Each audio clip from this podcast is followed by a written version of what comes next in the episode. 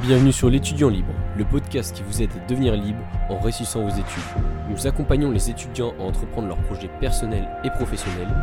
Pour cela, nous abordons les sujets de l'entrepreneuriat, le développement personnel, la productivité et la motivation. Et bien sûr, comment lier tout ça en réussissant ses études. Un article est posté chaque semaine sur notre site, donc n'hésitez pas à cliquer sur le lien dans la description. Et bonne écoute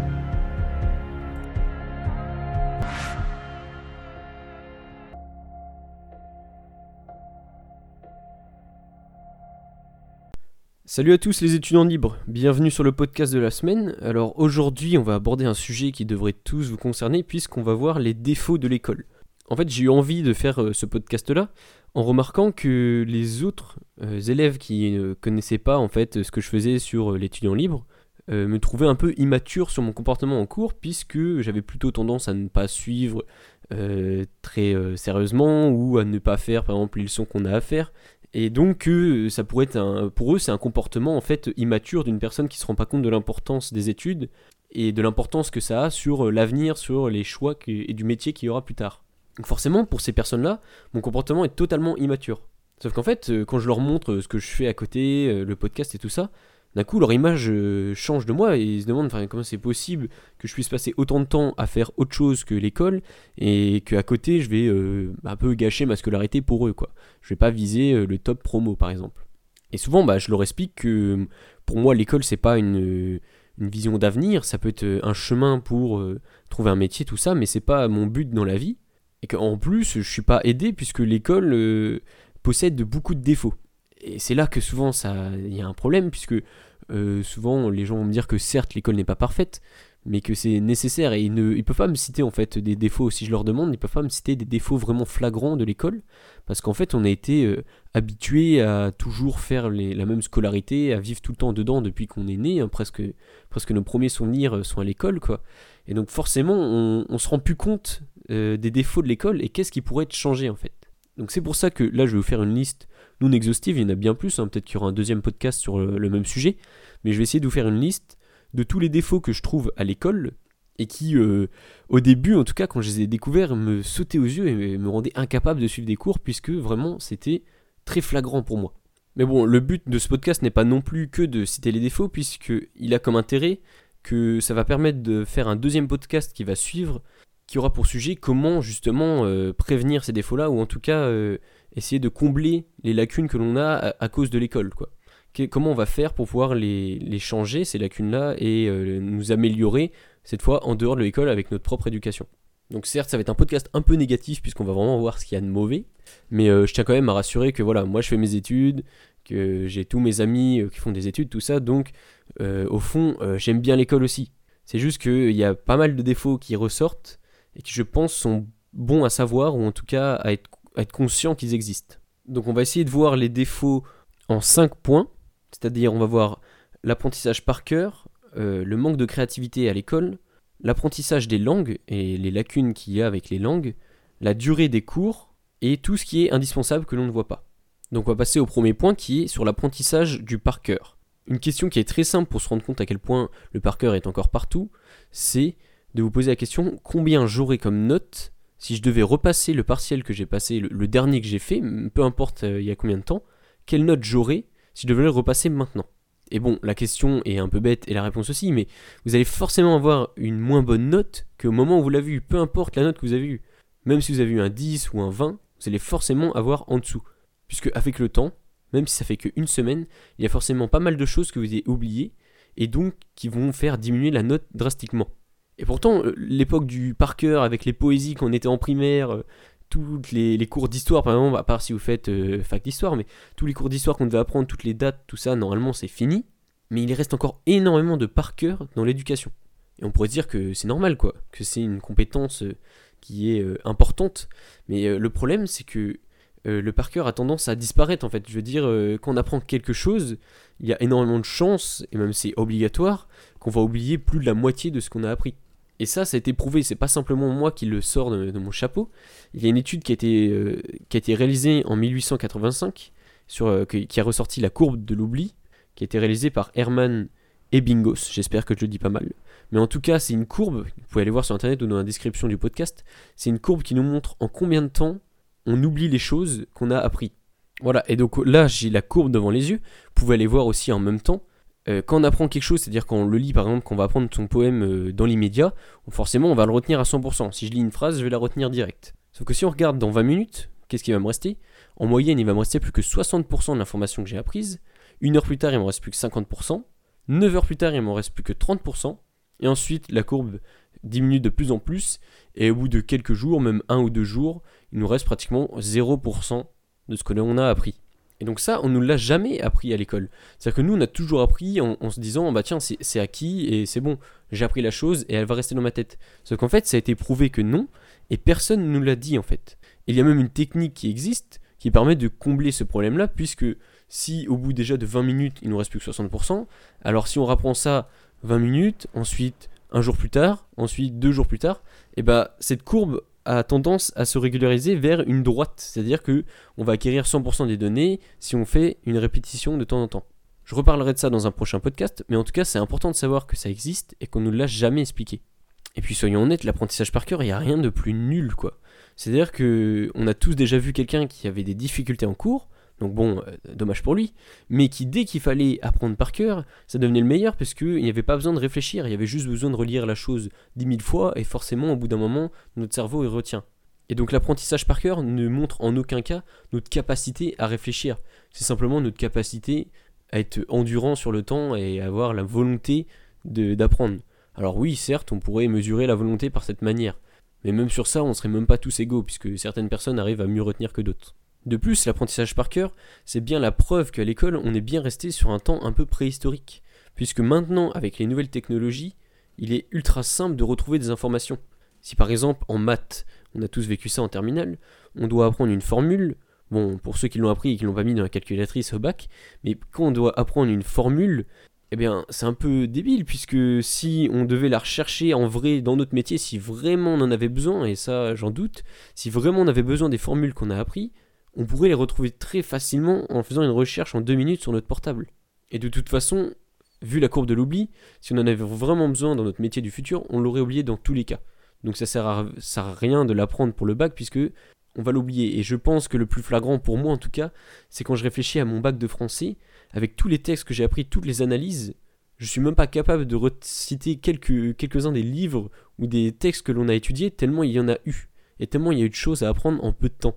C'est vraiment du bourrage de crâne. J'ai un peu l'image de quelqu'un à qui on, le forcerait à ingurgiter plein de données et à la fin on, l'applaudit s'il il revomit toutes les données qu'il a apprises sur sa copie quoi.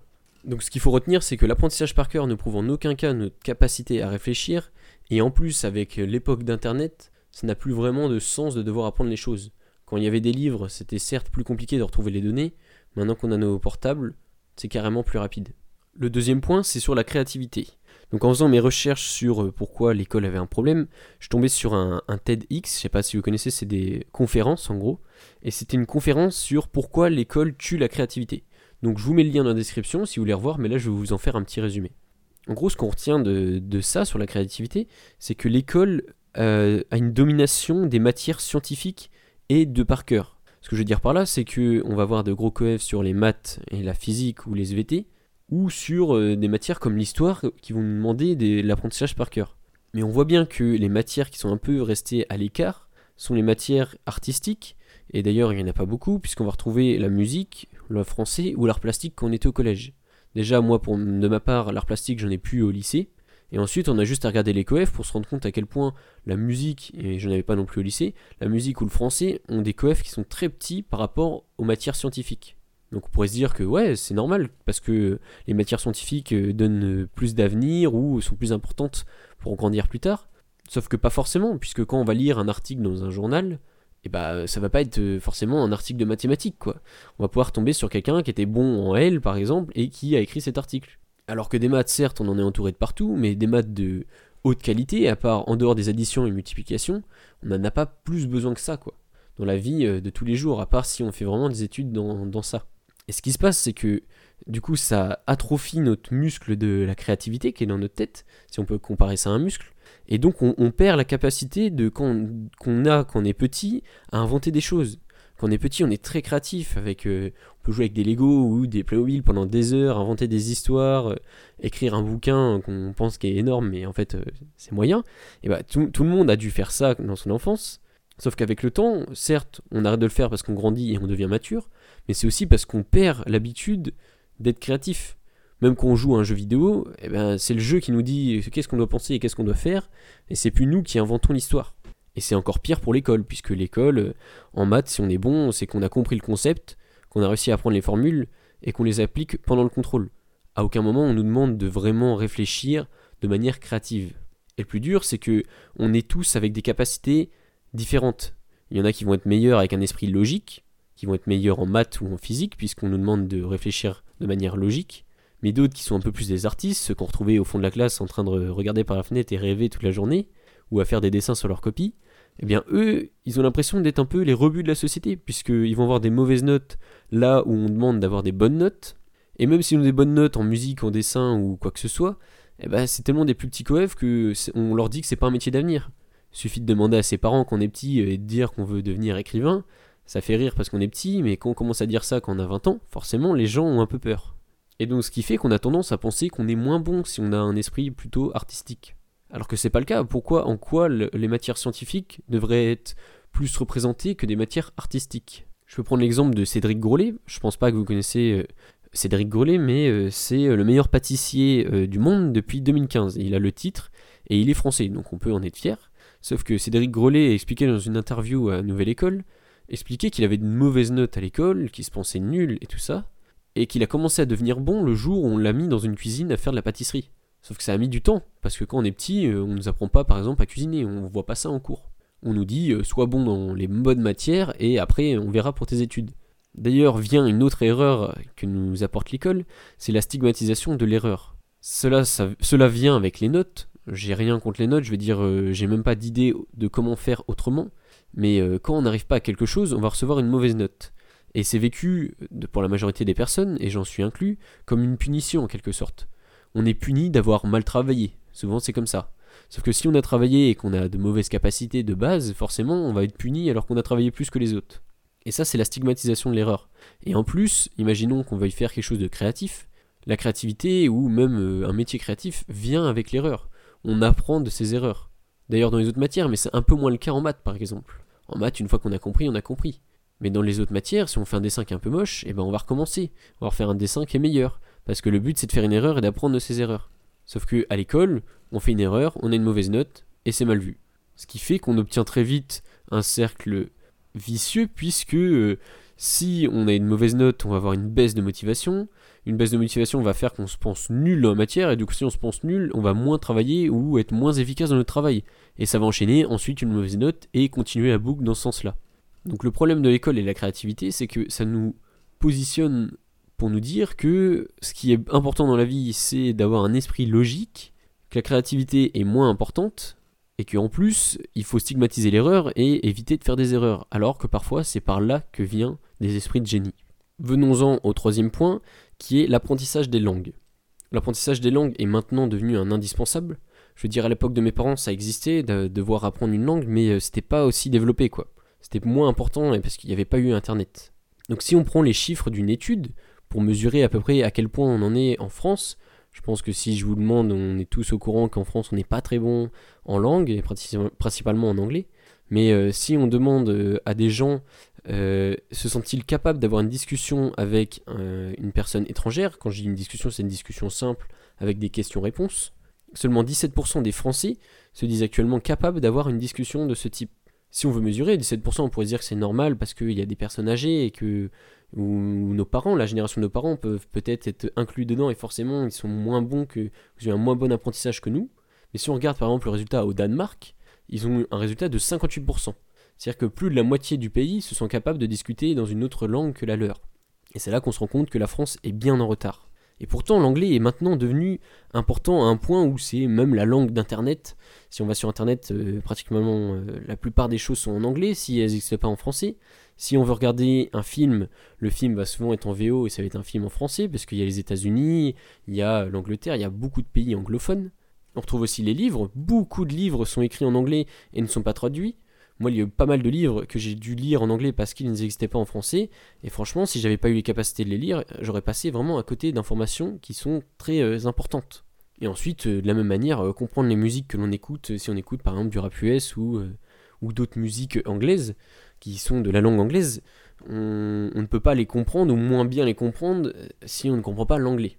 Et là, je parle de l'anglais, mais bien sûr, il y a d'autres langues, mais si on prend juste l'exemple de l'anglais, à quel point c'est important, on se rend compte que vraiment la France, on est vraiment en retard sur ce coup. Alors on pourrait se dire que c'est parce qu'on passe pas assez de temps ou qu'on n'a pas assez priorisé euh, l'apprentissage de la langue pendant les études et peut-être qu'on est peut-être trop passé sur euh, des matières, comme je disais tout à l'heure, des matières logiques comme les maths ou les sciences.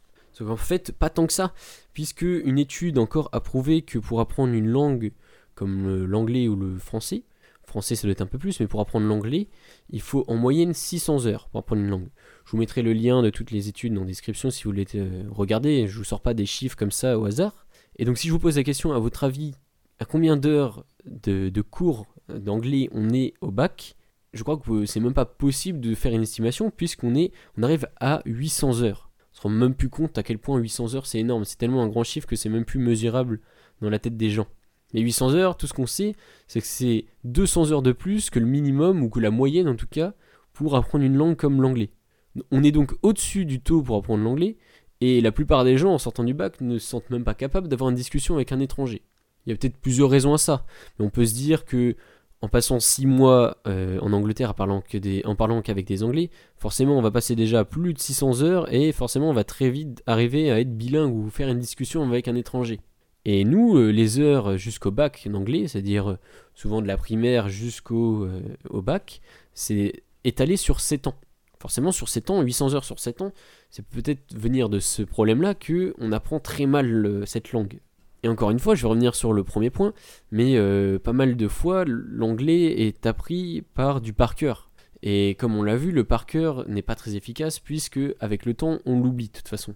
Et ça, c'est un réel problème puisqu'on se rend compte très vite que bon, bah, on n'est pas très fort, mais c'est pas non plus trop notre faute, quoi. C'est pas juste parce que tous les Français sont très nuls, ce qui paraît très bizarre, ou si c'est toute l'éducation des Français qui vient de l'éducation nationale qui est peut-être mal organisée. Passons maintenant au quatrième point sur la durée des cours. Moi, j'ai toujours vécu depuis le lycée l'impression d'avoir une, surcharge de cours. C'est-à-dire que j'avais l'impression que le but des enseignants était de me combler chaque trou de mon emploi du temps pour vraiment avoir un maximum d'heures de cours. Et pendant longtemps, j'ai cru que bon bah c'était une bonne chose quoi. Certes, j'allais, euh, ça allait être plus ennuyant pour moi, mais que j'allais apprendre plus de choses et que j'allais avoir une avance un peu sur les autres personnes ou sur les autres matières qui ont moins d'options par exemple et qui ont moins d'heures de cours.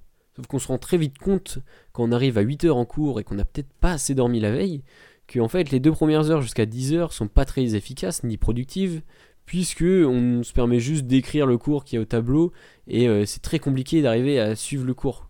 Et pour moi, ça, c'est un problème parce que on essaye d'étendre les cours en pensant que plus on va passer de temps à écouter, plus on va apprendre. Sauf que je pense que l'équation ne marche pas comme ça. Si on va en cours fatigué, je pense qu'on apprend pratiquement autant de choses que si on n'y avait pas été en fait. On va pas retenir grand chose. Et comme j'ai expliqué tout à l'heure avec la courbe de l'oubli, le peu qu'on aura écouté, il n'y aura pas grand chose qu'on va retenir avec le temps, puisqu'on va avoir plus tendance à l'oublier. Donc je pense que on a eu trop tendance avec le temps d'allonger les cours, de vouloir euh, forcément prendre à 8h et finir à 18h euh, dans certains cas, et de mettre des journées à rallonge, alors qu'au bout d'un moment on se rend bien compte que quand les étudiants sont fatigués et qu'ils ont décidé de ne plus écouter, peu importe si le prof va crier ou pas pour que tout le monde écoute, au bout d'un moment l'attention est relâchée. Et si on utilisait ce temps-là pour faire d'autres choses, comme par exemple d'autres matières ou même juste nous relâcher, et qu'on utilisait simplement le temps où les étudiants arrivent à rester concentrés, alors on aurait une éducation qui serait peut-être plus efficace. Et ça, je veux dire, tout le monde l'a déjà expérimenté, quoi.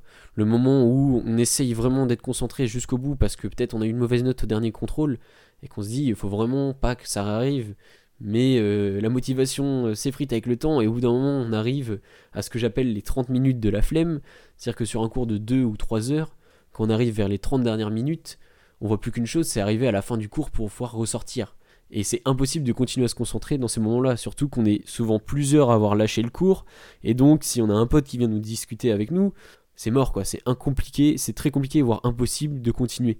Et ça, si on arrêtait de se mentir et juste de se dire, bon bah ce temps euh, qu'on est en train de perdre, et eh bah on va faire autre chose quoi, on va arrêter de forcer, eh ben, je pense que ça prendrait plus de sens parce qu'on n'est pas les seuls, même les profs qui font peut-être parfois faire deux fois le même cours parce qu'ils s'occupent de deux classes du même niveau. Pour eux aussi, ça devient un peu répétitif et euh, bon, je veux dire, on n'est pas à une demi-heure près quand même. Et pourtant, vraiment, les cours, enfin, en tout cas l'éducation nationale, essaie de remplir tous les trous pour qu'on ait un maximum de cours, j'ai l'impression. Même exemple pour euh, les cours magistraux. Ça dépend, après, si on est en fac, forcément, il y a beaucoup de cours magistraux, mais je trouve vraiment qu'il y a zéro implication dans les, euh, des élèves dans les cours magistraux on va nous poser des questions, mais on est vraiment un peu mis à l'écart et c'est euh, vraiment que de la motivation et de la concentration pour euh, écouter et noter. Ce qui rend la chose un peu euh, robotique et machinale.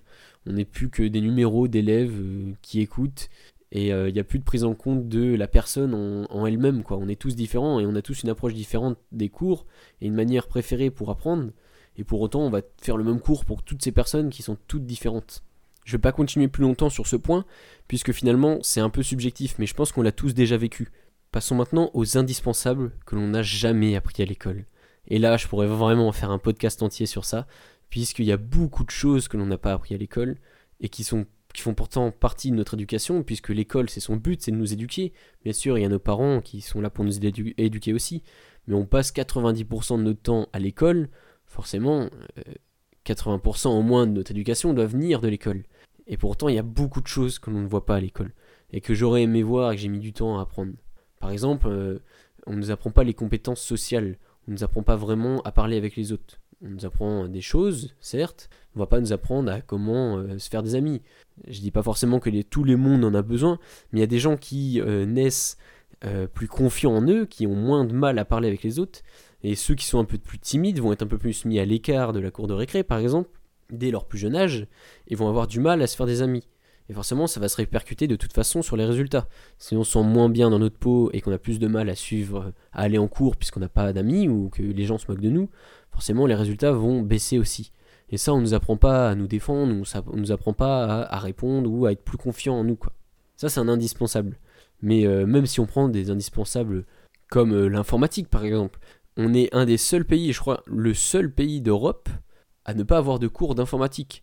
Bien sûr, maintenant c'est moins grave, parce que euh, tous les jeunes naissent avec un PC dans leur foyer, et ils apprennent tous à regarder des vidéos sur YouTube ou à jouer des jeux très vite. Donc l'apprentissage se fait un peu de lui-même. Mais c'est quand même impressionnant que l'informatique, qui est pourtant autour de nous et, qu'on ne peut plus, même plus mesurer, ne soit même pas un cours qui soit donné par l'éducation. Ça vient de nous, et les foyers qui n'ont pas d'ordinateur chez eux, et bah tant pis pour eux. Et je trouve ça vraiment impressionnant, puisque les enfants qui n'ont pas d'ordinateur déjà chez eux, c'est un problème, mais ceux qui ne savent pas s'en servir, dans tous les cas, même, même dans leurs établissements, ont vraiment un retard sur les autres. Un retard, par exemple, pour faire des recherches, pour apprendre des choses. Et ça, ça a l'air de déranger personne, et on s'en rend pas compte parce qu'on n'y réfléchit pas, parce que maintenant c'est devenu normal, quoi, de connaître euh, à utiliser euh, un ordinateur. Mais pour certains, ça ne l'est pas. Ça ne l'est pas parce que c'est plus compliqué et c'est pas forcément facile d'accès à tout le monde. Et ça choque pas parce que on le voit pas quoi. C'est devenu normal qu'on a toujours connu l'école sans ça et donc bon, on, se pose même plus la question quoi. De la même manière, et ça je pense que moins de gens en sont au courant, mais on n'apprend pas à gérer notre argent. On va apprendre à des informations pour avoir un métier à l'avenir. Le métier, le but c'est de gagner de l'argent pour euh, pouvoir en vivre de notre métier. Mais cet argent, on ne nous apprend pas à la gérer. Et pourtant, ça ferait bien du bien au pays, puisque euh, il y a encore des millions de personnes qui sont en surendettement, c'est-à-dire un, état où ils sont obligés d'emprunter pour rembourser un autre emprunt.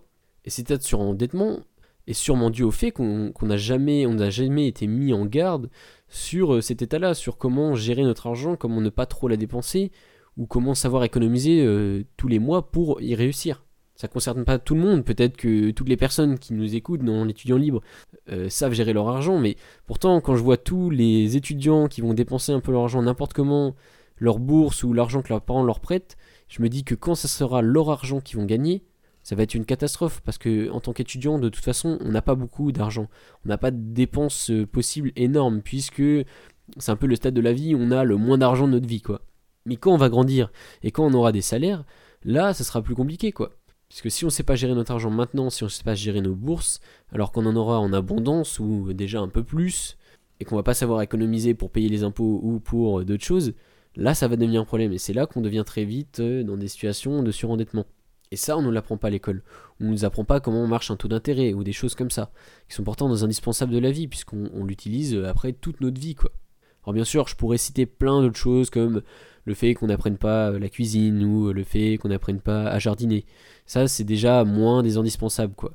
On peut vivre toute notre vie sans faire une seule fois la cuisine, même si c'est très bizarre, mais ou sans faire euh, du jardinage. Et c'est vrai que c'est des choses euh, qui, sont, je pense, intéressantes pour une ouverture d'esprit euh, pour un enfant. Peut-être que maintenant, nous, dans nos études, ça paraîtrait bizarre de faire ça. On aurait l'impression que c'est une perte de temps. Mais je pense qu'à une époque de notre vie, ça aurait été important de voir toutes ces choses-là. Et d'une autre manière, comme je disais tout à l'heure, euh, Cédric Grolet euh, avait vraiment l'impression d'être euh, un peu exclu, puisque lui n'a jamais eu de cours de pâtisserie en primaire ou au collège. Et donc pendant très longtemps, il était mis à l'écart, puisque bah, il était nul. Il était nul à l'école, et pourtant il possédait un don au fond de lui. Imaginez-vous avoir un don au fond de vous, même si vous vous sentez médiocre ou que vous n'êtes pas bon dans les matières scientifiques par exemple. Peut-être qu'un don se cache au fond de vous sur sur une matière qui est plutôt artistique. Et ça, on ne le saura jamais si on ne fait pas l'effort de tester par nous-mêmes. Et c'est pas l'école qui va nous aider sur ce coup-là. Et ça, c'est un problème. Et pourtant, bah, on va dire, euh, oui, c'est parce qu'il n'y a, plus assez de temps dans les emplois du temps pour caser d'autres choses. Et comme je vous le disais tout à l'heure, je pense que c'est parce qu'on case trop de temps pour des choses qui sont pas forcément ultra utiles. D'une autre manière, les indispensables ne sont pas donnés en cours parce que les profs ne sont pas aussi mis à jour des nouveautés dire combien de profs travaillent encore sur internet, combien de profs vont encore nous donner du papier alors qu'on regarde tous les cours sur internet? Qu'en rentrant, on va taper le nom du cours et qu'on va trouver euh, un PDF qui traîne avec le cours dedans qui ressemble vachement à ce qu'on fait. Et ça, c'est parce que les profs n'ont pas été mis au goût du jour, soit d'internet ou de plein d'autres choses, de nouvelles techniques qui sortent. Moi, j'ai vu des cours où on m'a dit bon bah ça, euh, ça fait 10 ans que ça n'existe plus et qu'on l'utilise plus, mais je suis obligé de le faire parce que il y a euh, l'éducation nationale qui nous le demande. Et donc j'en viens maintenant à la conclusion de ce podcast. Je rappelle que ce podcast n'a pas pour but de détruire l'école, de dire que c'est vraiment euh, inutile d'y aller et qu'on n'apprend rien. On apprend beaucoup de choses, et notamment euh, à rencontrer des gens par exemple. Et après on a parlé avec d'autres gens à tout ça, et même de toute manière, les matières qu'on étudie ne sont pas toutes inutiles. Mais ce qu'il faut savoir, c'est que on ne doit pas attendre 100% de notre éducation ou de notre apprentissage doit venir de l'école faut savoir se dire que il y a des lacunes et qu'on peut en apporter un comblement de ces lacunes par euh, notre apprentissage qu'on va faire chez nous par nous-mêmes. Parce que de manière générale, on peut pas en vouloir aux profs puisque eux vont suivre le programme qui leur est forcé par l'éducation nationale. Donc tout ce qui n'est pas dans le programme et qui sont pourtant indispensables doivent être éduqués par nous-mêmes. Plutôt que de passer son temps à détruire l'école en se disant que c'est nul, qu'il manque beaucoup de choses, et de jamais apporter de solution, il faut avoir une approche proactive du problème et de se dire ce problème existe, il y a beaucoup de lacunes dans l'école, donc je vais en apporter ma propre solution par moi-même. Et ça, on verra ça dans le prochain podcast, mais pour l'instant j'espère que celui-là vous a plu, et à la prochaine.